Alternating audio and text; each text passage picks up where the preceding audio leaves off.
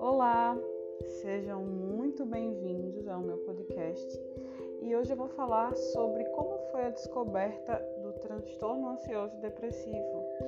Atualmente eu faço tratamento, faço terapia, mas eu vou contar um pouco, dividir a experiência com vocês que têm interesse no tema, sobre como foi a descoberta da patologia. Na verdade, é, a ansiedade para quem a tem, ela geralmente tem algum traço na infância, na juventude, né? E você começa a perceber alguns traços ansiosos que te atrapalham. Porque o que acontece?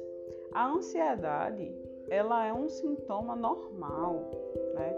Nós seres humanos, humanos precisamos ter ansiedade, precisamos ter receio sobre algumas coisas. A ansiedade é uma preparação do nosso corpo para uma situação nova. Então, de certa forma, ela é necessária. Mas aí é que está o problema. A gente tem que perceber aonde isso vai atrapalhar o seu cotidiano, aonde isso está atrapalhando a sua qualidade de vida, até onde isso está mexendo com a sua paz, com a sua saúde, enfim. Então, eu hoje percebo que a ansiedade ela fez parte da minha vida desde mais cedo, né? Por várias questões, questões familiares, é, não sei se questões é, de estrutura mesmo, familiar, como eu falei, né? Eu acho que isso tem uma relação muito forte. Você tem que ter um, um eu acho que para que você evite ter problemas relacionados à ansiedade, acho importante que o lar deva ser estruturado. Nesse ponto, faltou um pouco, sabe? Mas eu percebo que a ansiedade ela, ela se fez presente na minha vida no início, assim, na infância, na juventude. Mas até então era um sentimento, uma sensação que eu conseguia controlar né? Era uma sensação que eu conseguia burlar, eu conseguia sobreviver com isso, sem nenhum problema. Sofria, sofria, mas não era nada que atrapalhasse ao extremo o meu cotidiano. Daí, é, já adulta, né, com quase 30 anos, eu comecei a sentir a ansiedade muito forte ao ponto de, de me atrapalhar profundamente. Desde pensamentos acelerados, como falta de ar, é, mãos e pés suando muito. E às vezes eu não tinha assim um motivo específico aparente, simplesmente a ansiedade vinha. E eu lembro que quando eu estava na faculdade, é, eu sentia algumas coisas, mas eu não conseguia associar com ansiedade. Eu pensava que estava com algum problema cardíaco, inclusive eu fui para a UPA, minha pressão estava alta. Fui, é, fiz um, um eletrocardiograma, não deu nada, mas eu sentia meu coração quase pulando pela boca. E era uma situação de estresse que eu não conseguia controlar, uma situação que me colocava totalmente à mercê daquele sentimento, né? Eu sentia que esse sentimento atrapalhava toda a minha estrutura. Só que aí, é, no início da pandemia, eu senti ela muito, muito, muito mais forte, ao ponto de decidir buscar ajuda médica.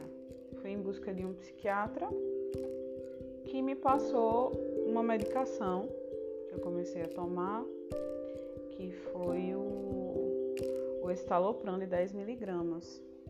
Para quem não conhece, o estalopram é um antidepressivo, né, que funciona também no tratamento para ansiedade. É uma medicação muito utilizada. Não sou profissional na área, não sou psicóloga, não tenho formação na área, mas pesquiso bastante sobre algumas medicações. Tenho muito interesse no, na, no tema relacionado à saúde da mente. É um, um assunto que me interessa muito. E a princípio eu tomei o, o estalopram, que me ajudou bastante no início, mas é, não fez tanto efeito com o passar do tempo.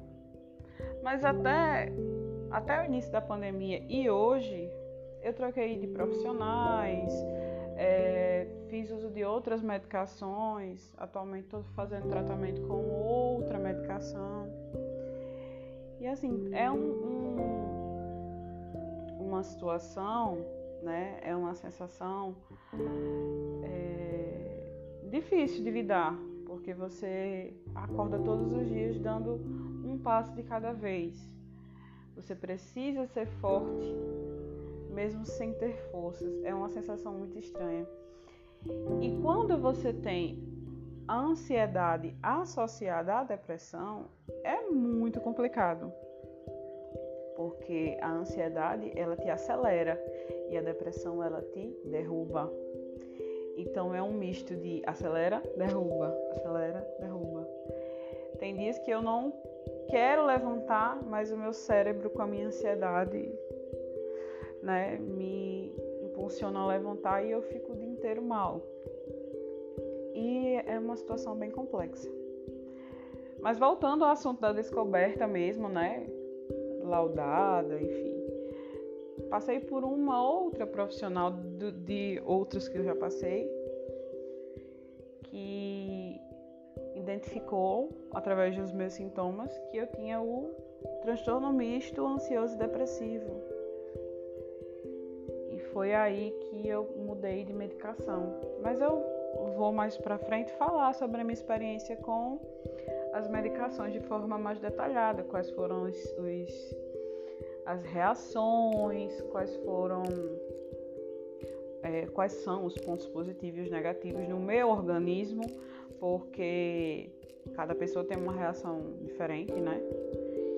E para não ficar tão longo, falar mais para frente sobre a, as reações que tive. E o objetivo maior do, do podcast, além de dividir a minha experiência, é também, uma, de certa forma, uma terapia, porque é um assunto que, querendo ou não, está tendo um, uma maior relevância, as pessoas estão falando mais. Só que não existe tanta compreensão. Às vezes você quer dividir a sua situação com alguém e por ela não passar por aquilo, ela não entende. E tudo bem, mas às vezes você é julgado por isso você é menosprezado por isso. Eu, particularmente, sinto um olhar diferente às vezes, sabe? Não quero que também ninguém me compreenda, ninguém me coloque no braço e é, me mime, enfim. Mas às vezes a gente só precisa falar, né? E acredito que através desse podcast eu vou estar atingindo o meu objetivo, que é desabafar um pouco e dividir, né? A minha experiência